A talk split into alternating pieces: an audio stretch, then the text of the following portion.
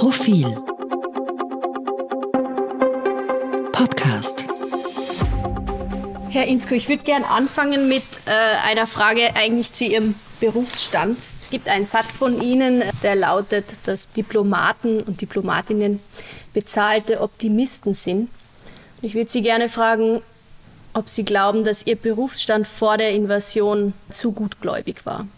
Absolut und äh, ich glaube auch die Angela Merkel war gutgläubig, dass sie mit ihren perfekten, wirklich perfekten, ich habe das ausprobiert äh, bei einem Gespräch mit ihr, mit ihren perfekten Russischkenntnissen äh, hat einfach dem Putin irgendwie vertraut, ja. Und auch die ganzen Diplomaten haben ihm vertraut, aber natürlich auch die OMV, ja, das muss man schon dazu sagen. Der Schröder, der viele andere, die haben geglaubt, wenn man mit jemandem in Kontakt ist, mit ihm reden kann, sogar auf Deutsch, ja, dass man ihm auch automatisch vertrauen kann. Und bei der OMV kommt noch dazu, dass sie ein, ein, ein, ein goldenes Prinzip äh, beim Aktienhandel oder beim Aktieneinkauf äh, ignoriert haben. Man muss immer einen Streubesitz haben. Nie nur eine Aktie kaufen, sondern immer, das weiß jedes Kind, nicht? Aber die haben alle nur von einem Verkäufer Gas eingekauft. Naja, eben, da gab es diese Phase, äh, den Besuch äh, von Putin bei der Hochzeit von der Kneißl und so weiter. Und man hat ihm einfach vertraut. Und ich glaube, äh, die Diplomaten sind die Obervertrauer. Die äh, sehen immer etwas Positives bei jedem Gespräch, ein Ende des Tunnels. Und dann später ist man dann bitter enttäuscht. Wann weiß man, dass man mit dem Reden aufhören muss? Ja, wenn gewisse rote Linien überschritten werden, dann muss man einfach Charakter zeigen so wie der kürzlich verstorbene Ivica Osim, als Sarajevo bombardiert wurde, hat er als Nationaltrainer von Jugoslawien, äh, hat er seinen berühmten, seine berühmte Pressekonferenz abgehalten, ist dann zurückgetreten und er hat gesagt, meine Heimatstadt wird bombardiert nicht. Das war für ihn diese rote Linie und die gibt's äh, öfter. Die Gefahr ist nur jene, dass wieder von Diplomaten oder anderen die rote Linie nach hinten geschoben wird. Ja, bevor wir über Bosnien sprechen. Und noch ganz kurz eine Frage zum Ende sozusagen Ihrer Karriere. Sie haben, waren 47 Jahre im diplomatischen Einsatz, mehrmals in Serbien, New York, Tschechien, äh, mehrmals in Bosnien-Herzegowina, Slowenien und eben zuletzt zwölf äh, Jahre nochmal in Bosnien. Jetzt führen wir dieses Interview aber an dem Ort, an dem Sie aufgewachsen sind und ich nehme auch an, geboren, aus dem Ihre Familie stammt. Wie kommt es denn, dass Sie nirgends anders sesshaft geworden sind, sondern dort leben, wo Ihre Vorfahren her sind? Ja, ich habe auch in Amerika gelebt, drei Jahre. Und dort war es ganz normal, auch in der slowenischen Community, die ich kennengelernt habe in New York, alle paar Jahre den Wohnort zu wechseln, aufzusteigen nach oben, ja, mit einem größeren Haus, mit einer größeren Wohnung oder sogar umzuziehen. Das ist in Österreich äh, eigentlich undenkbar, vor allem in den ruralen Gegenden, wo wir noch äh, Bauernhäuser erben, die 500 Jahre alt sind oder älter, ja und äh, wo wir natürlich sehr dran hängen. Und so ist es auch bei mir. Dazugekommen ist auch die Tatsache, dass ich Kärntner Slowene bin. Wir wollen irgendwie hier bleiben. Das ist unsere Urheimat. Auch neuere Trends haben geholfen, zum Beispiel das Homeoffice oder die, die schnelle Verbindung äh, von Kärnten nach Wien und die noch schnellere über die Korallenbahn. Sind Sie mit dem Auto zwischen Sarajevo hin und her gefahren oder schon geflogen? Weil die, oft ist es ja mit dem Auto schneller. Also ich kenne das von mir, von mir selbst. Ich habe circa 1000 Flüge hinter mir mit der Adria Airways äh, von Ljubljana. Gibt es jetzt nicht mehr, ne? Ja, die hat bankrottiert. Leider. Ich habe nach äh, Leibach 50 Minuten gebraucht und dann noch einmal 50 Minuten mit dem Flug.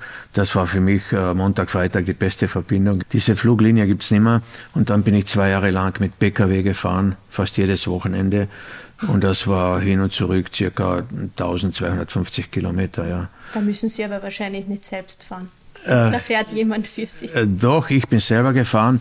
Die Regelung war so, dass ich bis zur bosnischen Grenze alleine gefahren bin, also bis zur kroatisch-bosnischen Grenze. Und dort hat die Cobra auf mich gewartet, die österreichische Cobra. Vielleicht noch zu einem jüngsten, eher traurigen Ereignis. Äh, vor einigen Tagen ist die Trainerlegende von Sturm Graz, Ivica Osim, gestorben. Sie haben ihn schon erwähnt, Sie kennen ihn gut seit vielen Jahren. Er ist ein gebürtiger oder er war ein gebürtiger Bosnier oder eigentlich kann man sagen Jugoslawe und wird in Sarajevo begraben. Wie haben Sie einander kennengelernt? Ich habe in Prag das Österreichische Kulturinstitut gegründet und da kommt plötzlich im Jahr 1995, ich glaube es war August, kommt Sturm Graz nach Prag. Es war ein Europacup, glaube ich, Spiel gegen Slavia Prag. Und ich habe nach dem Spiel einfach den Ivica Osim aufgesucht und habe ihn begrüßt und so weiter, zum Resultat gratuliert. Die haben gegen eine starke Mannschaft ziemlich gut abgeschnitten, also es war ein Unentschieden, ein ehrenhaftes Unentschieden. Dann habe ich ihn gefragt, ob ich mich für die äh, Stelle des ersten Nachkriegsbotschafters in Sarajevo bewerben soll, als österreichischer Botschafter, ja. Und er hat mir dann mit sehr warmen Worten Sarajevo geschildert, ja aber auch mit einer traurigen Stimme und einem traurigen Herzen. Denn 1995 gab es noch Krieg. Er konnte nicht mehr zurück in die Heimatstadt, aber seine Familie war noch dort, zumindest seine Tochter, und ich glaube ein Sohn und seine Gattin. Und er hat mir aber empfohlen, mich jedenfalls für diesen Job zu bewerben. Und er hat auch gemeint, ich werde dort äh, glücklich sein, menschlich glücklich und auch beruflich. Wir werden dann noch spezifisch über Bosnien reden, aber zuerst noch eine Frage zu, zu Russland oder zur Ukraine. Sie haben im März in einem Gastbeitrag geschrieben, prognostiziert, dass Putin diesen Krieg eigentlich nur verlieren kann und dass das der Anfang vom, vom Ende seines Regimes sein könnte. Was macht Sie da so sicher mit dieser Prognose? Naja, ich bin kein Militärexperte, das muss ich schon sagen. Ja. Ich habe aber da äh, gedacht an Afghanistan, wo die Russen verloren haben und auch später die Amerikaner, die abgezogen sind. Ich habe gedacht an die Franzosen und die Amerikaner in Vietnam. Die haben ja dort auch nicht gewonnen. Ja. Ich habe auch an die Schwierigkeiten gedacht der Amerikaner im Irak am Anfang, in der Anfangsphase. Die Sowjetunion ist eigentlich zerfallen oder der Beginn des Zerfalls war damals, als die sowjetischen Truppen aus Afghanistan abgezogen sind. Und äh, ich habe natürlich auch an die biblische Figur gedacht äh, von David, der den Goliath, der den Goliath besiegt. Eigentlich ist es auch äh, Hitler so gegangen in Jugoslawien. Immer wenn du die eigene, den eigenen Staat äh, verteidigst, bist du irgendwie im Vorteil. Irgendwie moralisch auf jeden Fall. Du kennst auch das Terrain, du kennst die Konfiguration, du weißt, wo du dich verstecken kannst, wo du angreifen kannst. Bei der Ukraine kommt noch dazu, dass die Ukraine der größte europäische Staat ist. Und wie soll man das besetzen? 600.000 Quadratkilometer. Das ist, das ist nicht möglich. Was ich nicht wusste natürlich war, dass sich die Ukraine seit der Besetzung von, von der Krim militärisch vorbereitet hat, viel Training hatte und auch leider äh, konkrete äh, Kampferfahrung in der Ostukraine, in den besetzten Gebieten. Und so kann man vereinfacht sagen, dass man die Ukrainer unterschätzt hat und die russische Armee hat man überschätzt. Gehören Sie zu jenen Menschen, die die Bilder aus der Ukraine heute mit denen aus Bosnien damals vergleichen? Natürlich ist nicht alles gleich. Aber zum Beispiel, als ich gehört habe, dass äh, Leute irgendwo auf Brot gewartet haben, um bei einem Bäcker Brot einzukaufen. Genau das Gleiche passiert ja auch in Sarajevo. Da wurde so eine Schlange äh, der Wartenden, die auch Brot kaufen wollten, äh, wurde granatiert und da gab es, glaube ich, 17 Tote in Sarajevo. Die Markthalle in Sarajevo, wo die Leute eingekauft haben, das war auch ein Blutbad. Und man ist äh, erschrocken, dass, dass sich gewisse Dinge immer wieder wiederholen können. Am Anfang der Invasion hieß es oft fälschlicherweise, das sei der erste Krieg in Europa seit dem Zweiten Weltkrieg und für viele Menschen in Ex-Jugoslawien muss das eben sehr äh, demütigend äh, darüber gekommen sein. Glauben Sie, dass es in Europa zu wenig Bewusstsein dafür gibt, was in Bosnien jetzt im Spezifischen, aber auf dem gesamten Balkan in den 90er Jahren passiert ist? Die breiten Bevölkerungsschichten haben das vergessen. Die Bosnier haben sich ja auch fantastisch integriert, auch die Serben aus Serbien. Die, es gibt, glaube ich, ein Bonmot, ja, dass sich die Bosnier besser integrieren in Österreich als die Deutschen. Aber man äh, hätte nicht vergessen dürfen, die Lehren aus diesem Krieg und ich glaube, das ist in Vergessenheit geraten. Zum Beispiel äh, nehmen Sie die 120.000 Soldaten, die rund um die Ukraine stationiert waren. Ich glaube, bis zum letzten Tag hat niemand geglaubt, dass die angreifen. Aber die sind ja nicht äh, als Touristen hingekommen. Die sind hingekommen, um etwas zu machen. Und die haben es dann auch vollzogen. Jetzt gibt es aber doch einen gravierenden Unterschied, nämlich äh, die Ukraine bekommt Waffen, auch schwere Waffen geliefert, auch aus Deutschland. Das war ja in Bosnien in, äh, nicht der Fall. Können Sie das ein bisschen einordnen? Also hier passiert ja gerade ein massives Umdenken in, in Europa. es sind Dinge plötzlich möglich, die man sich vor einem halben Jahr oder vor einem Jahr überhaupt nicht genau, hätte. Genau. Ähm, Bosnien ist natürlich viel kleiner. Man hat dort sogar das Waffenembargo eingeführt und die Bosnier hatten am Anfang keine keine wirklich guten Waffen. ich kann mich erinnern, äh, als mir der Chauffeur der österreichischen Botschaft, die ich nach dem Krieg eröffnet habe, erzählt hat, die sind mit einem, mit einem Kaminrohr durch den Wald gegangen und dieses Rohr hat man grün angestrichen das hätte so ausschauen sollen als ein Raketenwerfer oder so weit. Und die sind dann mit diesem Kaminrohr durch den Wald gezogen, demonstrativ, damit der Gegner sieht, aha, die haben ja was am Rücken, ja. Äh, aber die hatten gar nichts. Das war wirklich schlimm. Äh, das ist jetzt schon ein großer Unterschied. Wahrscheinlich war auch bei Südossetien äh, die Lage so, oder bei Abhasien, ja, als diese beiden georgischen Gebiete okkupiert wurden, da hat man gesagt, na ja, das, die sind ja kleinere Gebiete. Georgien ist klein und äh, der georgische Präsident äh, ist manchmal exzentrisch etc. Und man hat Georgien dann ignoriert. Man hat auch die Okkupation der, Krieg, äh, der Krim ignoriert. Und wenn man jetzt im Nachhinein sich die Reihenfolge vorstellt, ja, Südossetien, Abhasien, die Krim, und dann wird Nord Stream gebaut, Nord Stream 2, ja, das ist schon eigentlich unverständlich. Wie kann man sowas machen? Als ob nichts passiert wäre. Und die Krim ist wahrscheinlich so groß wie, ich weiß nicht, Tirol und Salzburg zusammengenommen. Und außerdem hat ja, das ist auch sehr schmerzlich, die Ukraine hat 1994 äh, die Atomwaffen abgegeben. Die hatten Atomwaffen, das darf man nicht vergessen. Und die haben äh, dann einen Vertrag unterschrieben in Budapest. Wenn sie die Atomwaffen abgeben, dann garantieren gewisse Staaten in der Welt die Unverletzlichkeit der Grenzen, darunter auch Russland. Ich glaube, auch Frankreich war dabei und andere. Und was ist passiert? Ja, man spricht jetzt von der sechsten Welle der Sanktionen. Also waren die Sanktionen am Anfang nicht wirklich Sanktionen, die alles äh, umfasst haben, weil sonst könnte man das ja nicht mehr äh, steigern. Da gab es dann immer wieder Schlupflöcher, nicht nur für Gas, ja, auch für anderes. Jedenfalls äh, muss ich sagen, im Unterschied zu Bosnien oder zu Abhasien, zu Krim, sind das jetzt wirklich starke Reaktionen. Aber sind sie stark genug? Gerade in Bezug auf Öl und Gas geht dann natürlich noch viel mehr. Die Frage ist, wie wir uns damit selbst schaden können, beziehungsweise unserer Wirtschaft, insbesondere der deutschen. Ja, das ist eine merkwürdige Debatte. Ich glaube, bei Erdöl können wir schnell aussteigen, bei Gas vielleicht nicht so schnell, aber ich bin da kein Experte. Aber etwas hat mich schon gewundert. Ich kann mich ganz genau erinnern, bei unserer Tankstelle am Dorf hat einmal der Diesel 99 Cent gekostet. 99 Cent. Und damals dachte ich mir, um die Kosten für die Corona-Krise zu finanzieren, könnte man doch ohne weiteres 10 Cent drauflegen. Also dann wäre der Diesel 1,10 Euro, ja. Aber natürlich hat kein Politiker den Mut gehabt, das zu sagen, das zu tun. Na, und heute zahlen wir locker 1,80. Also 1,10, 1,20 wäre wär ein Klacks gewesen. Das wäre gar nichts, ja. Den Mut hatte man nicht.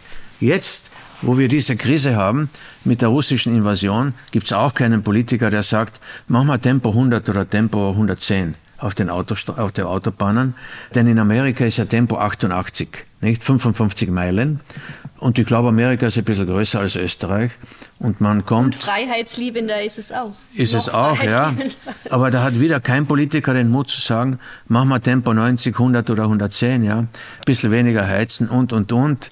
Das tut mir weh ein bisschen, weil ein bulgarischer Schriftsteller hat gesagt, eine Nation ist stark, wenn sie auch Schmerzen aushält.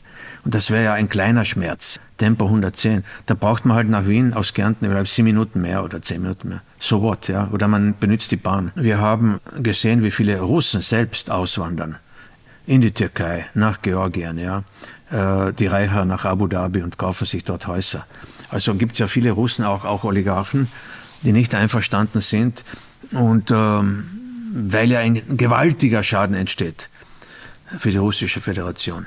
Gleichzeitig kaufen ja auch viele Russen und Russinnen vermehrt Häuser oder mieten oder Wohnungen oder mieten diese in, in Serbien. Wo wir bei der Frage wären, wie dieser Krieg in der Ukraine auf Südosteuropa sich auswirkt. Da erstmals die Frage zum Einstieg, welche Bedeutung diese Region eigentlich für Österreich hat, welche Wichtigkeit. Also ich war in dieser Region im früheren Jugoslawien zweimal Botschafter. Wir sind in allen diesen Ländern der größte Investor, der zweitgrößte Investor oder drittgrößte Investor und vor allem auch am Balkan. Ja. Äh, wir investieren dort Milliarden. Ja, natürlich nicht nur aus karitativen Gründen. Es kommt ein gewisses Geld ja wieder zurück. Äh, und wir haben auch äh, ein großes Handelsvolumen. Ich kann mich erinnern, in Bosnien nach dem Krieg, da haben wir mit 150 Millionen begonnen, dann war es 300 Millionen, dann 600 Millionen. Ich glaube, jetzt sind wir knapp bei einer Milliarde. Und Slowenien ist sowieso Weltmeister per capita bei den Importen aus Österreich.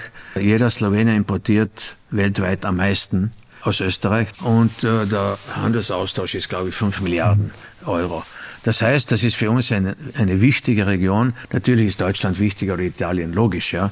Aber der Balkan äh, kommt sofort äh, irgendwo dran, ja. Und Slowenien war lange Zeit das zwölftgrößte Land der Welt bei den Importen aus Österreich. Natürlich an erster Stelle Deutschland, dann Italien und so weiter.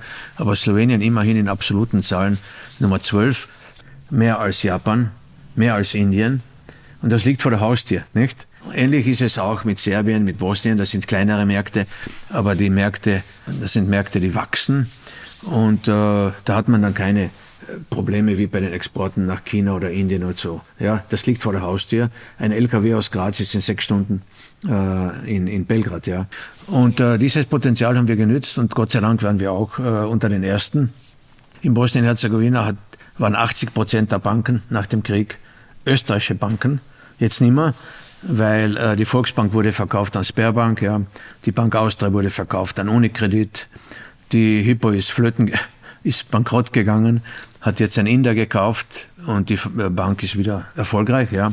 Aber nach dem Krieg waren 80 Prozent der Banken österreichisch. Investitionen, dann die Hilfe durch den Alois Mock, ja, Nachbar in Not etc. Wir haben dort wirklich ein gutes Standing und das ist unser Heimmarkt sozusagen. Und äh, ich muss leider erinnern an dieses Attentat in Wien vor fast zwei Jahren. Da kamen die Waffen aus dem Balkan und auch der Täter kam aus dem Balkan. Das heißt, unsere Sicherheit beginnt am Balkan. Und jede Investition, die wir da machen, rentiert sich und kommt Österreich zugute. Und deshalb bin ich so froh und dankbar, dass wir uns immer stark engagiert haben am Balkan, äh, inklusive äh, Erweiterungskommissar Hahn früher und andere Politiker, Erhard Busek etc.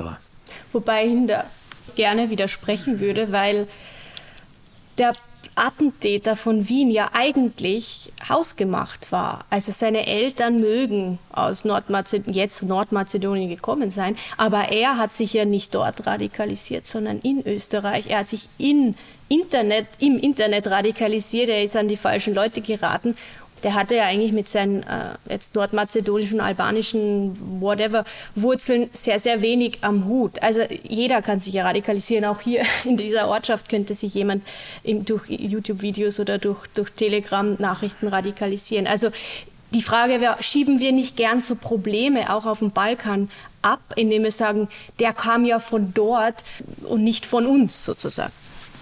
Ja, vielleicht hat er auch in der Schule Pech gehabt oder ist in die falsche Moschee gegangen. Da gab es einige, einige ganz wenige Moscheen, die, glaube ich, jetzt geschlossen sind. Nee, man darf nicht, äh, man darf nicht generalisieren, das ist klar. Wir haben ja auch die die besten Menschen, die aus dem Balkan gekommen sind. Äh, da darf ich ein bisschen ausschweifen. Es gibt im House of Lords eine Armin Kahelic ja, aus Bosnien. Äh, es gab die frühere Unterrichtsministerin in Schweden, die Aida Hadji Alic, die war mit 27 Jahren Unterrichtsministerin. Ja. Dann gibt es zwei Abgeordnete jetzt im neuen Deutschen Bundestag, äh, Adis Ahmetovic und dann Jasmina äh, Basic-Hostert, ja, äh, auch aus Bosnien. Ja, und natürlich unsere Alma Sadic, die drei Fakultäten äh, besucht hat, äh, in Piacenza, in Columbia University und die Wiener Uni. Viele tüchtige Bosnier, das kommt auch alles von dort. Äh, und ich habe die Fußballer nicht einmal erwähnt. Ibrahimovic oder Edin Dzeko, äh, Ivica Vastic etc. und viele andere das kommt von dort, ja. Äh, auch wenn der sich in Wien sozialisiert hat, ja. Äh, man muss einfach diese Gegend, äh, ja, immer im Auge behalten, die Entwicklungen im Auge behalten, ja. Und äh, schauen, dass das um Österreich herum eine Sicherheitszone wird. Aber generell könnte das unser Innenhof werden und muss es werden, ja. Jetzt haben Sie sich in, äh, nach der Invasion gemeinsam mit Ihrem Nachfolger in Bosnien in einem sehr alarmistischen Appell an uh, unter anderem die EU-Kommissionspräsidentin Ursula von der Leyen, aber auch an die NATO gewandt, in dem es heißt, Wir fürchten, dass sich die Aggression gegen die Ukraine auf dem Westbalkan ausweiten könnte. Niemand weiß, was, was Putins Ziele sind. Wenn Sie vergleichen die Situation heute mit jener in den letzten 30 Jahren, waren die Spannungen in Bosnien noch nie so groß seit Ende des Krieges? So ist es. Die Spannungen waren noch nie so groß und auch deshalb, weil Dodik früher verbal viel angekündigt hat und äh, für Spannungen gesorgt hat, ja, mit seinen verschiedenen Pressekonferenzen, Stellungnahmen. Diesmal ist er aber einen Schritt weitergegangen. Er hat Gesetze angekündigt und zum Teil auch umgesetzt. Und eine dieser Ankündigungen, die dann Vucic verhindert hat, eine dieser Ankündigungen war, eine eigene Armee zu gründen. Jetzt können Sie sich vorstellen, wie das ausschauen würde, wenn Spanien zwei Armeen hätte oder Österreich zwei Armeen hätte, egal, oder Deutschland, wenn die Bayern sagen, wir gründen unsere eigene Armee. Ja. Äh, das hat er angekündigt, dank Vucic nicht umgesetzt. Er hat aber andere Sachen umgesetzt, zum Beispiel die Arzneimittelagentur. Die bosnische anerkennt er nicht mehr. Und der kann jetzt zum Beispiel selber Industriesauerstoff für die Krankenhäuser genehmigen, was der Fall war. Und dieser Sauerstoff ist ja nicht gefiltert. Wir brauchen medizinischen Sauerstoff, nicht Industriesauerstoff. Ja. Aber jedenfalls ist er aus der staatlichen Agentur ausgeschert.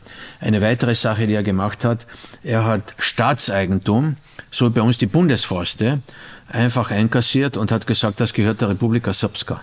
Natürlich kann die Republika Srpska Wälder haben oder Flüsse, egal, aber das, was dem Staat gehört, gehört dem Staat. Die Verwaltung, ja, so bei uns die Bundesforste, da kann der Chef ein Salzburger sein oder Tiroler, aber es sind die staatlichen Bundesforste. Und da hat ein Gesetz verabschiedet. Dieses Gesetz hat äh, mein Nachfolger, der Herr Schmidt, Gott sei Dank suspendiert, bis der Verfassungsgerichtshof sich äußert, ja. Und äh, was er auch gemacht hat, er hat gesagt, er wird aus dem Justizsystem ausscheren. Jetzt muss man sich vorstellen, jemand anerkennt den österreichischen Verfassungsgerichtshof nicht, weil er Tiroler ist oder Kärntner, nur weil ihm ein Urteil nicht passt. Das geht nicht. Und äh, deshalb haben wir beide behauptet, also mein Nachfolger und ich, dass die Sache eskaliert und dass wir internationale Aufmerksamkeit und Präsenz mehr brauchen denn je. Bei Dodik muss man eben dazu sagen, für jene, die es nicht wissen, dass das eben der bosnische Serbenführer ist, sozusagen der starke Mann in der Republika Srpska. Und wie oft hat der denn im Laufe ihrer Amtszeit mit der Sezession äh, gedroht? Das ist ja eigentlich schon an der Tagesordnung, ist ja nichts Neues. Das macht er ja ständig. Stimmt, äh, das hat er ständig getan. Und Sie haben auch richtig gesagt, er hat gedroht. Er hat gedroht, ja. Er ist aber nie aus staatlichen Institutionen ausgestiegen. Äh, noch einmal, äh, aus dem Justizsystem, ja, oder aus dem Verteidigungssystem. Aus dem Steuersystem zum Beispiel habe ich früher nicht erwähnt. Jetzt hat er dann konkrete Maßnahmen beschlossen und ist äh, und hat auch Gesetze vorgeschlagen, zum Teil Gesetze unterschrieben, also sein Parlament. Das ist der Unterschied und äh, deshalb war mein Appell an die Ursula von der Leyen und an Stoltenberg ein Weckruf. Man könnte ja als hoher Repräsentant den Dodik einfach absetzen. Tja, das hat er längst verdient. Er hat äh, Dayton verletzt, er hat die Verfassung verletzt, er hat auch so Sprüche von sich gegeben, damals zur Zeit vom Brexit. Goodbye Bosnia-Herzegowina, welcome Republika Srpska Exit, hat er von sich gegeben. Er hat es da nicht umgesetzt, aber gewisse Dinge äh, hat er getan, wo äh, man hätte die Notbremse ziehen müssen. Ich habe auch an den Borrell einen Brief geschrieben, vor einem Jahr, am 17. Mai, und ich habe den Borrell um Sanktionen gebeten gegen den Dodik und andere Politiker, es waren elf auf meiner Liste, die Kriegsverbrecher verherrlicht haben und Kriegsverbrechern auch Auszeichnungen gegen, gegeben haben im Parlament der Republika Srpska in Bosnien. Und äh, da gab es elf Parteiführer, die diesen Auszeichnungen zugestimmt haben, die die Auszeichnungen nicht zurücknehmen wollten. Ich habe einen Warnbrief geschrieben zuerst, ja. Und da habe ich dem Borrell diesen Brief geschrieben im Mai. Äh, er soll Dodik und andere äh, auch mit Sanktionen belegen. Er hat nicht, nicht einmal geantwortet. Nicht. Äh, es hat eine mm, auf vierter Ebene hat irgendeine Dame geantwortet, dass sie den Brief erhalten haben. Und hat Ihnen die Frau von der Leyen geantwortet oder Herr Stoltenberg? Er hat nicht geantwortet, aber durch Daten eigentlich. Sie macht jetzt alles richtig. Es gibt ununterbrochen Besuche aus Deutschland und von der EU in Bosnien-Herzegowina. Und man darf ja nicht vergessen, dass Sigmar Gabriel und auch sein Nachfolger Heiko Maas nie in Bosnien waren, aber äh, Annalena Baerbock sofort nach Bosnien geflogen ist und äh, auch die, das Militär wird aufgestockt. Apropos Aufstockung, als die Deutschen die letzten 70 Soldaten abgezogen haben, circa vor acht Jahren, blieben dann noch vor Ort 20 Chilenen. Das ist schon makaber, nicht? Chilenen bleiben in Bosnien und die Deutschen ziehen, ziehen ab, aber die wollen jetzt zurückkehren. Jetzt nochmal zum Dodik, der prahlt ja regelmäßig mit seinen zahlreichen Putin-Besuchen, ich glaube über 20. Weiß es jetzt also nach meinen Aufzeichnungen zwölf oh, okay, und, sechs, und, und, sechs, bei, sechs bei Lavrov, ja, das sind schon 18. Mhm. Aber jedenfalls, äh, die kennen einander gut, ja. Wenn man jetzt seine Sezessionsgedanken zu Ende denkt, und wir haben ja am Anfang des Gesprächs gesagt, wir waren lange, oder wir, Diplomaten und Diplomatinnen waren lange zu gutgläubig. Wenn man jetzt diese Sezession zu Ende denkt, kann es so ein bosnisches Ukraine-Szenario geben, wo eine abgetrennte, vom Gesamtstaat abgetrennte Republika Srpska sich unabhängig erklärt und auch anerkannt wird von Russland? Da haben viele darüber nachgedacht. Die haben auch nachgedacht über ein Szenario wie in Transnistrien, ja, in Moldawien, äh, wo es ein äh, russisches Marionettenregime gibt. Jedenfalls hat äh, Putin immer davon gesprochen, von der territorialen Integrität und Souveränität von Bosnien-Herzegowina. Bosnien-Herzegowina wurde auch im Sicherheitsrat äh, bestätigt als unabhängiger Staat. Äh, 1992, damals war Österreich im Sicherheitsrat und Russland hat auch dafür gestimmt, für einen unabhängigen Staat. Aber natürlich, äh, vielleicht hat sich das jetzt geändert. Wir wissen nicht, was Moskau vorhat, aber man darf auch geostrategisch nicht vergessen, Bosnien-Herzegowina und auch Serbien ist umzingelt, umzingelt von NATO-Staaten. Man kann äh, praktisch nicht mehr reinfliegen, man kann nicht reinfahren, also nach Bosnien, man muss durch einen NATO-Staat durchfahren. Und das ist schon ein gewaltiger Unterschied. Ich glaube, im Endeffekt würde auch Serbien die Republika Srpska nicht anerkennen, weil die auch nicht wünschen, dass irgendjemand Kosovo anerkennt. Aus den gleichen Gründen, ja. Ich glaube, Vucic ist die Beziehung zu Berlin und zu Europa wichtiger als die Anerkennung von der Republika Srpska. Aber selbstverständlich kann Vucic immer ganz intensive Beziehungen zur Republika Srpska haben, so wie Österreich oder Bayern mit Südtirol, das ist klar. Aber die Grenzen dürfen um keinen einzigen Millimeter äh, verändert werden. Das, das war auch meine Stellungnahme immer zu Kosovo und Serbien. Da gab es ja diesen, äh, dieses Non-Paper von Stephen Meyer, das war der Balkan-Vizedirektor bei der CIA. Der Stephen Meyer hat gesagt, naja, wenn die sich eh selber zusammenreden auf Österreich, ja, warum sollen wir dagegen sein? Dann, dann äh, ändern wir die Grenze im Nordkosovo und die Grenze in Südserbien, ja. Aber äh, wir würden dann die, die Büchse der Pandora öffnen äh, was wäre dann mit dem Sanjak in Südserbien? Nicht? Was wäre dann mit der Vojvodina, wo 16 Nationen leben? Das hätte dann kein Ende. Und wenn man das weiterdenkt, müssten wir auch fragen, ob Kaliningrad, also Königsberg, bei Russland bleibt und so. Das ist alles absurd. Ich lehne das strengstens ab. Die Grenzen dürfen um keinen Millimeter geändert werden. Aber wir haben Osttirol, wir haben Südtirol, wir haben Nordtirol. Das ist eine Region geworden mit den vier Freiheiten. Vielleicht gibt es Südtiroler, die wollen lieber bei Österreich sein. Ich weiß es nicht. Sicher gibt es welche. Aber das Wichtigste ist die Prinzipien der Europäischen Union mit den vier Freiheiten. Und dann können sich Regionen entwickeln. Banja Luka, Belgrad oder Mostar und Dalmatien. Die können dann enger zusammenarbeiten, aber ohne äh, Grenzveränderung. Die Republika Srpska ist größer als Slowenien und Luxemburg zusammengenommen. Die haben alle Möglichkeiten, reich zu werden, zu prosperieren, besser zu sein als die, vereinfacht gesagt, als die muslimisch-kroatische Hälfte, ja haben sie nicht gemacht. Die Republika Srpska wurde ausgeraubt, hauptsächlich äh, von der Familie Dodik. Ja. Die sind steinreich die, und die Menschen sind arm geblieben. Und dann muss der Dodik natürlich dauernd vom Serbentum sprechen und äh, wie bedroht das Serbentum sei und die Muslime und die radikalen äh, ISIS-Kämpfer und ich weiß nicht was. Das sind alles äh, Märchengeschichten. Die Serben in der Republik, in, in Bosnien sind nicht gefährdet. Die sind nicht gefährdet. Von wem? Eher von solchen Leuten wie der Dodik, der keine, der keine Wirbelsäule hat. Er hat ja zum Beispiel, das muss man, muss man auch äh, sich in Erinnerung rufen, Dodik hat gesagt, Karadzic und Mladic müssen ausgeliefert werden. Es kann nicht so sein, dass das serbische Volk eine Geißel ist von diesen zwei Personen. Er hat auch gesagt, in äh, Srebrenica gab es Genozid und, und, und. Und, und jetzt plötzlich sind Karadzic und Mladic und andere Nationalhelden und die Gründungsväter dieser Entität. Ja, dann springen wir doch gleich zu dem Thema, wenn Sie es angesprochen haben, also die Verherrlichung von rechtskräftig verurteilten Kriegsverbrechern so ist, ist ja, in, auf dem Balkan eine Realität, nicht nur in, in Bosnien-Herzegowina. Wie viele Wandgemälde, Graffitis von Radko Mladic und Co. haben Sie im Laufe Ihrer zwölf Jahre gesehen? Und über wie viele haben Sie sich geärgert? Ironischerweise habe ich auch über eine Landkarte dieser Graffiti gesprochen, dass man eine, eine, eine Tour machen könnte für Touristen von einem Graffiti zum anderen. Naja, das ist nicht so abwegig, denn es gab Schulklassen, die haben solche Graffiti besucht, in Gradischka zum Beispiel. Dann gab es äh, einen ganz großen Radko Mladic in, äh, in Visegrad. Ja. Um Fotos zu machen oder als Schulklasse genau, besucht. die Schulklasse. Nicht kritisch besucht, sondern einfach besucht. Ja, um, um den Radko Mladic zu bewundern zum Beispiel. Ja. Die haben sich dort fotografiert vor diesem Radko Mladic, der rechtskräftig verurteilt ist. Äh, dann war ich auch äh, in Forza und Visegrad, dort gab es einen ganz großen äh, Radko Mladic und nachdem ein Gesetz, als ich das Gesetz unterschrieben habe, gegen die Verherrlichung von Kriegsverbrechern, gegen die Negierung von Genozid, ist dieser Ratko Mladic plötzlich verschwunden in einer serbisch dominierten Stadt. Und es gibt jetzt 80 Prozent weniger Genozidleugnung oder Verherrlichung von diesen Kriegsverbrechern. Aber leider gibt es auch bei uns noch Leute, die im Keller den Geburtstag von Hitler feiern. Oder in Kärnten wurde vor zwei Jahren eine Frau verurteilt wegen einer Torte. Aber auf der Torte stand SS. Äh, es muss Gesetze geben. Und deshalb habe ich auch dieses eine Gesetz in Bosnien unterschrieben.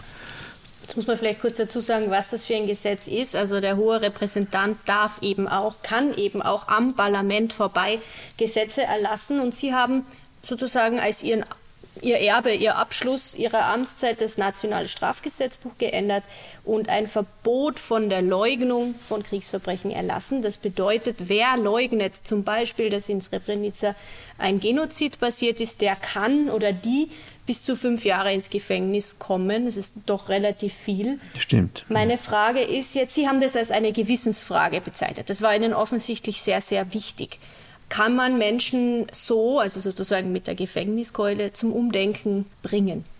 Aber wichtiger ist die Erziehung in den Schulen, das Umdenken in der Bevölkerung. Das hat ja auch in Deutschland einige Jahre gedauert. Aber wie Sie wissen, gab es die Dachauer Prozesse, das haben die Alliierten äh, initiiert. Es gab die Nürnberger Prozesse. Eine Gesellschaft hat manchmal nach großen Kriegen nicht die Kraft, das alleine zu tun. Und deshalb sage ich auch, die internationale Gemeinschaft soll robust präsent sein, im positiven Sinne natürlich. Und äh, das war auch meine Entscheidung.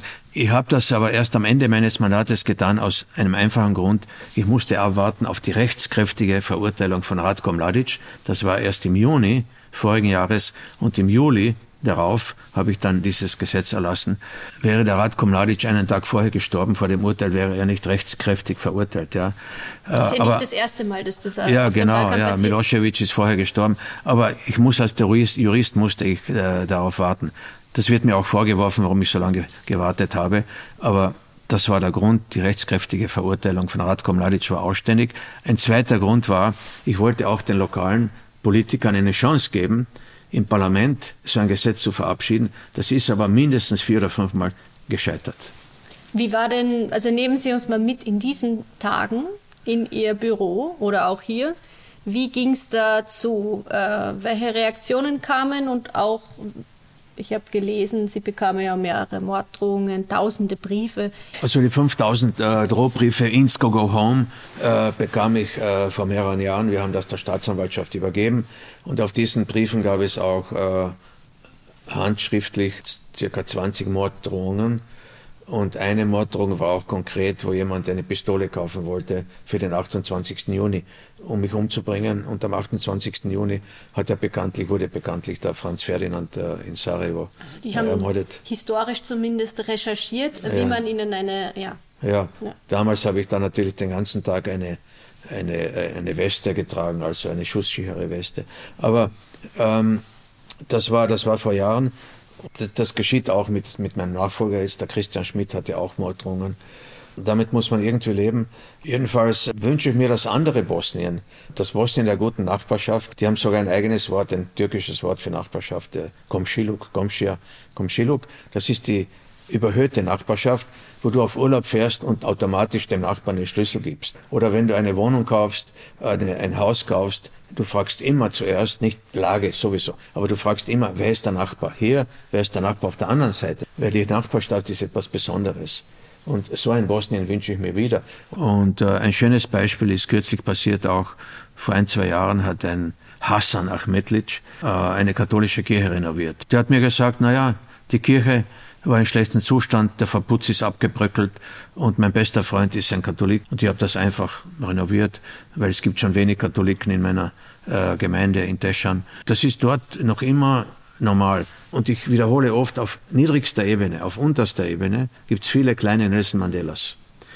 Und oben, wenn man in die Spitze geht, immer weniger. Dort werden nur mehr Unterschiede betont, nicht das Gemeinsame, was uns verbindet. Also ich war ja Botschafter auch nach dem Krieg und da habe ich oft gesehen, wie Nachbarn einander geholfen haben. Der Hassan, den Ivan, ja, oder, oder, oder umgekehrt, die haben auch Geld gespendet. Äh, zum Beispiel in, in, äh, die Kroaten haben in Mostar die orthodoxe Kathedrale gesprengt, angeblich spontan, ja, aber das hat drei Wochen gedauert, die, äh, und den Boden gleich gemacht.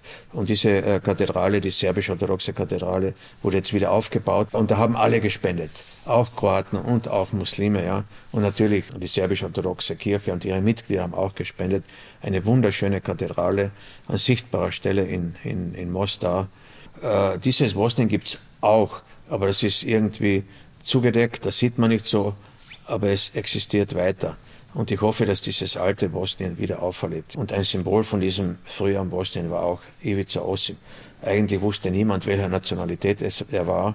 Man hat ihn auch Schwabo genannt, der Schwabe, äh, weil er blond war und weil er vielleicht slowenische oder deutsche Vorfahren hatte. Jedenfalls Ivica Osim war auch in Jugoslawien eine große Figur, eine populäre Figur. Sie werden sehen, wenn beim Begräbnis, da werden alle kommen, aus Belgrad, ja, aus, aus Kroatien, aus Slowenien, aus der ganzen Welt werden die Leute kommen, weil für diese Menschen ist wichtiger der Mensch, der menschliche Mensch, nicht die Blutgruppe. Es ist auch äh, genau vor einem Jahr ein serbischer General gestorben, der Jovan Divjak. Der Jovan Divjak äh, ist in Serbien geboren worden, er hat in Frankreich auch die Militärakademie besucht, hat ihn dann in Sarajevo gelebt, ja, und hat Sarajevo verteidigt als Serbe. Und ich habe ihn gefragt, Johann, wie kommt es, dass du als Serbe Sarajevo verteidigt hast? Und die Serben haben es angegriffen. Hat er gesagt, nein, wenn die Muslime die Serbi äh, Sarajevo angegriffen hätten, hätte ich das auch verteidigt. Das ist ein toller Geist und dadurch, deshalb sage ich, Bosnien war immer Europa, war immer europäisch die letzten 400 Jahre ich hoffe wirklich, äh, da will ich aber kein bezahlter Optimist sein, ja. Ich hoffe wirklich, dass äh, dieses alte Bosnien wieder aufersteht.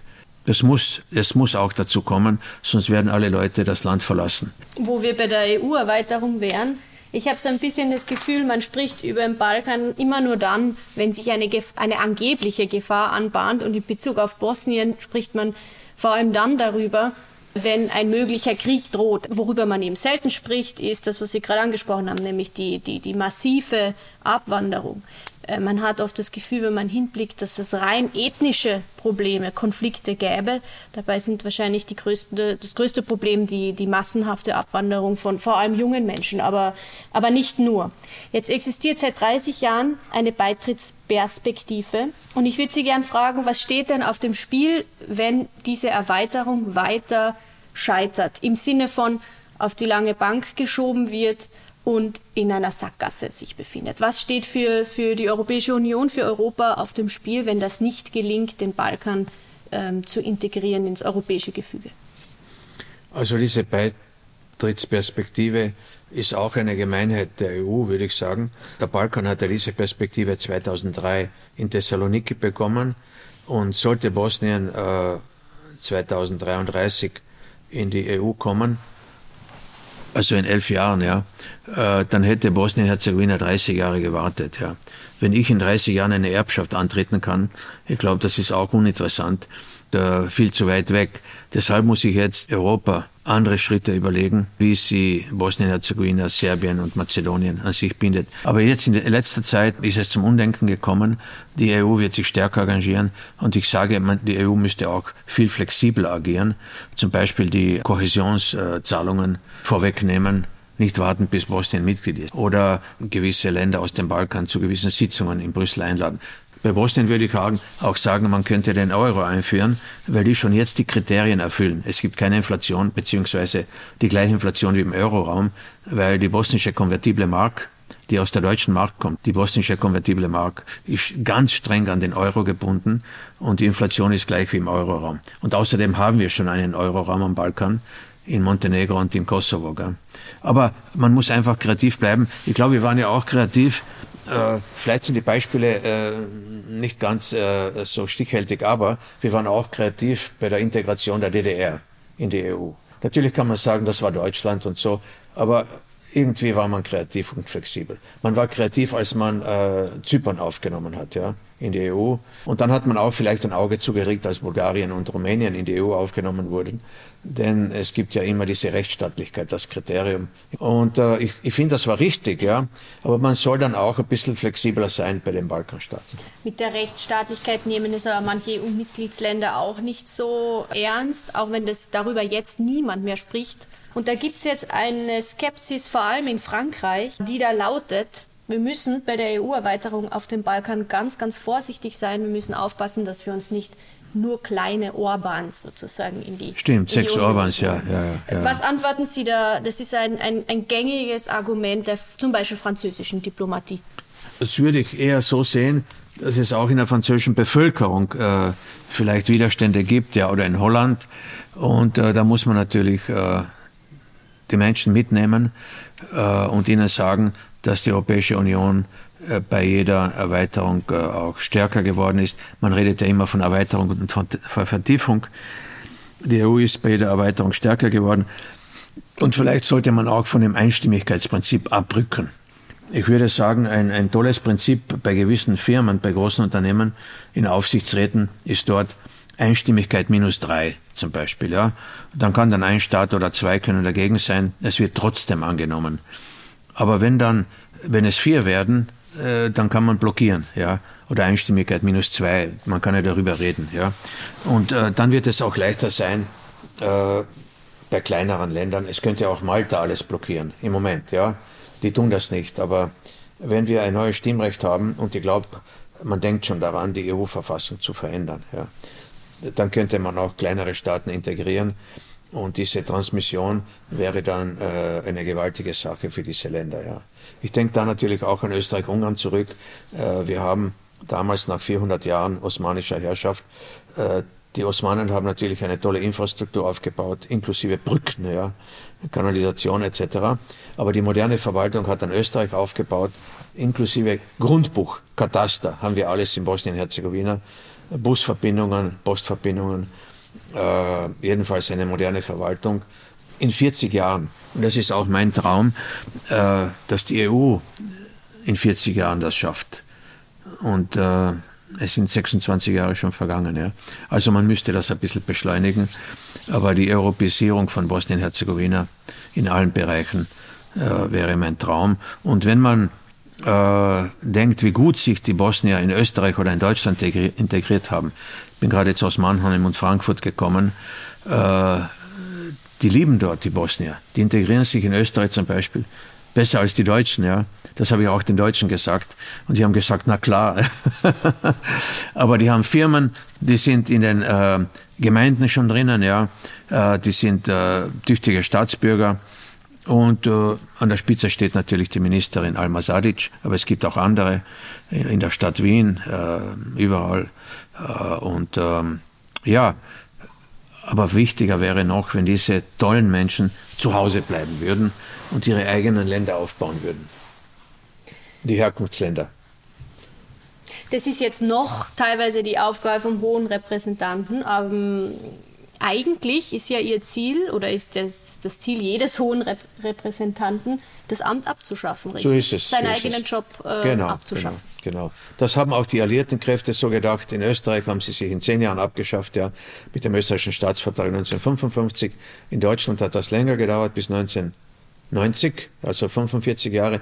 Natürlich sind aus den Alliierten dann Freunde geworden, vor allem Frankreich, äh, England äh, und Amerika. Ja. Und, äh, aber dann sind auch die Russen abgezogen ab 1990. Ich habe die letzten Russen noch äh, in Prag gesehen 1993, weil der Abzug war ja stufenweise.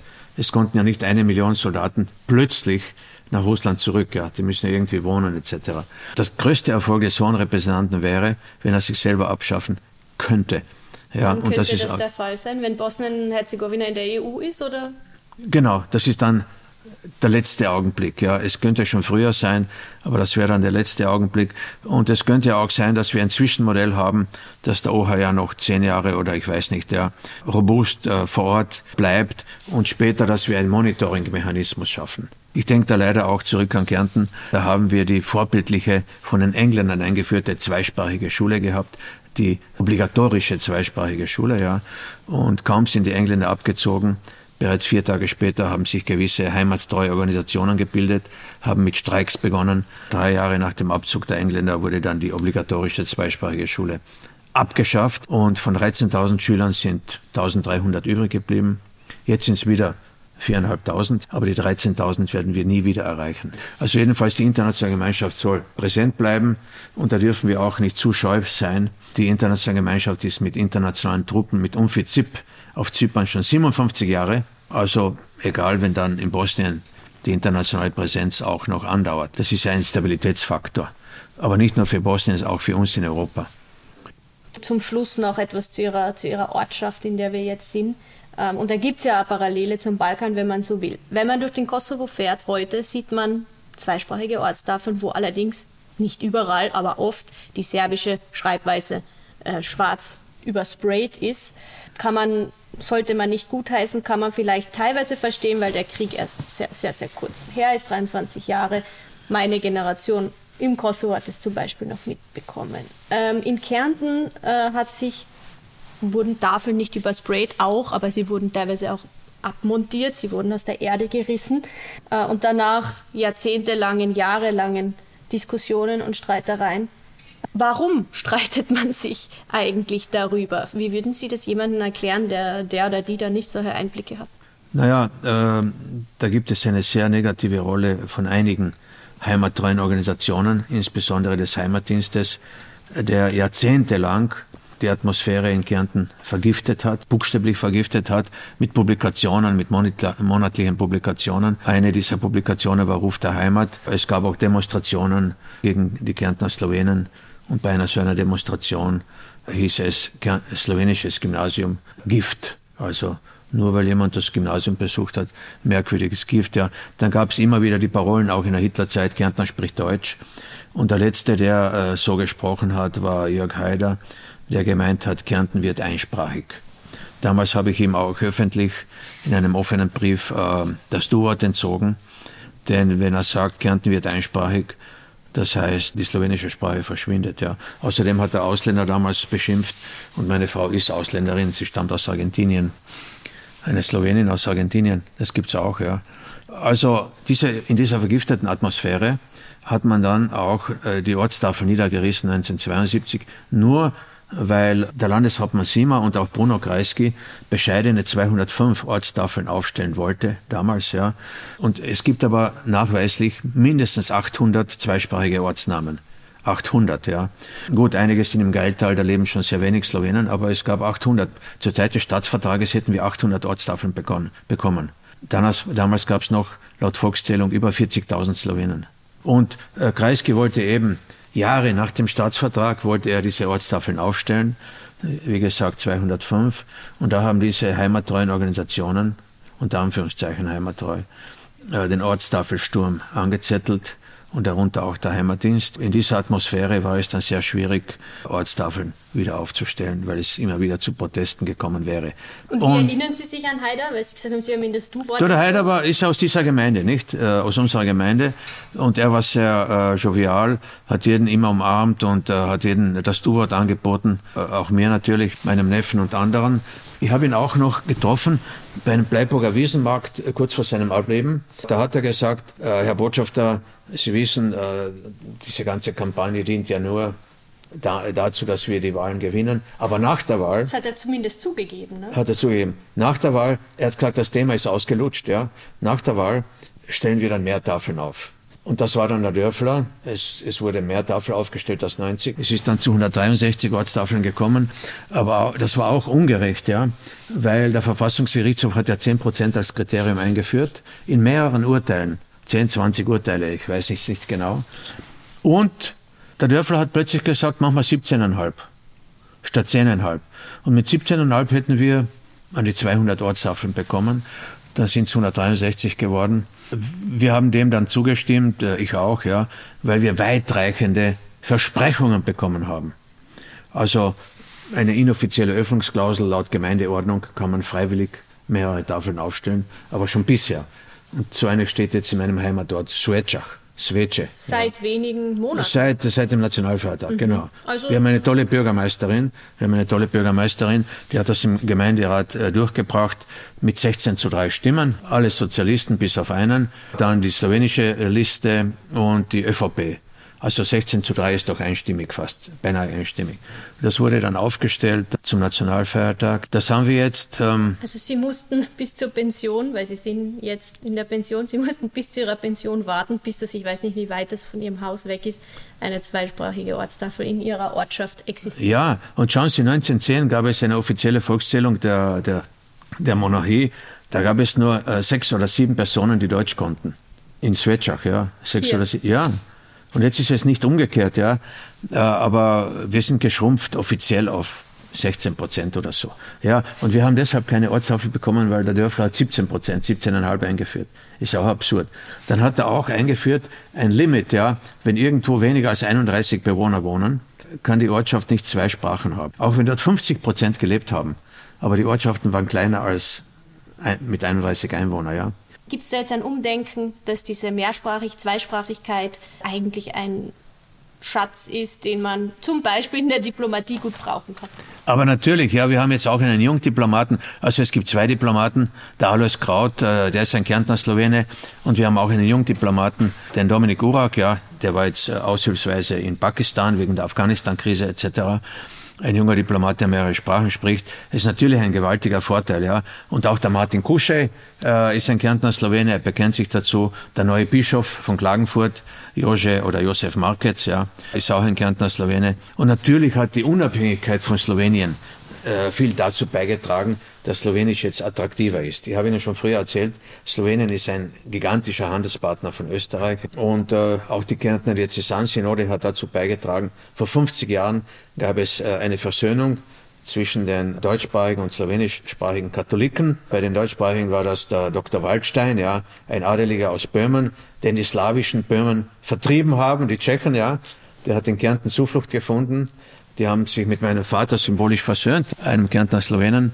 Und äh, der Waldstein ist dann später wieder, konnte er nach Böhmen, also nach Tschechien wieder reisen nach, der, nach dem Fall des Kommunismus ja, und der Berliner Mauer. Seit eben Slowenien unabhängig ist, seit der Diözesansynode, seit dieser Sendung Servus Rečno Ciao äh, im Kärntner Radio, seit auch der, Send äh, seit der Veranstaltung Guten Abend Nachbar, ja, gibt es ein besseres Klima und die Anmeldungen steigen auch beim Slowenischunterricht. Also von den 1300, die übrig geblieben sind, sind wir jetzt bei 4.500 oder so. Äh, und natürlich äh, Slowenisch als EU-Sprache etc. ist attraktiver geworden. Die Leute fahren auch auf Urlaub in Sisonzotal in Slowenien, in Sochatal. Die fahren auf Urlaub nach Kopa oder Isola, Boric.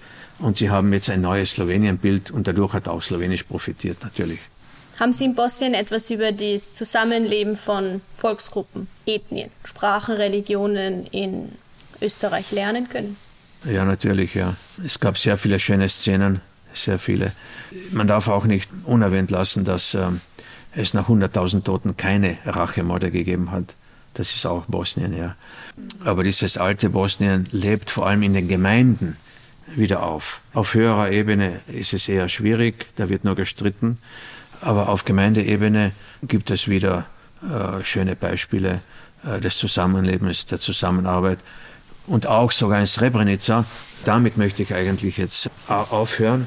In Srebrenica, da hat mich einmal eine Landesrätin aus Salzburg die Frau Doraya Eberle aus der Familie Meyer-Menhoff hat mich gefragt, Valentin, könntest du dir eine gemeinsame Musikschule in Srebrenica vorstellen? Also nicht in Sarajevo, in Srebrenica. Sage ich, äh, puh, da muss ich nachdenken. Dann habe ich aber ein paar Freunde gefragt und so. Die Doraya Eberle hat dann eine Schule der guten Töne in Srebrenica gegründet und circa 40 Prozent sind dort Muslime, 60 Prozent sind orthodox, also Serben. Die Dorayevele war sehr schlau und hat eine große Küche dort auch gebaut. Und in der Küche treffen sich orthodoxe, also serbische und muslimische Eltern, Moschnerken, und die kochen zusammen den bosnischen Topf oder die Baklava oder irgendetwas. Und natürlich kommen sie sich auch menschlich näher. Und natürlich spielen am 27. Jänner, am, am Geburtstag von Mozart, spielen die Kinder gemeinsam Mozart. Ja. Und der Höhepunkt war vor fünf, sechs Jahren, als der Papst nach Bosnien gekommen ist.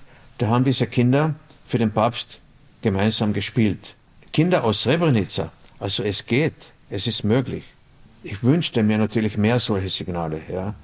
Aber die Leute wissen, man kann zusammenleben und niemand muss seine äh, Identität aufgeben. Niemand muss in der Republika Srpska äh, das Serbentum aufgeben. Die Tatsache, dass er ein Orthodoxer ist, ja warum denn? Im Gegenteil, man soll das pflegen, ja. Aber man soll auch die Gemeinschaft pflegen, das Zusammenleben, die Kultur des anderen. Meine Hoffnung ist eben, dass diese, dieses alte Bosnien wieder aufersteht, aber in einem europäischen Rahmen. Ja, danke fürs Gespräch.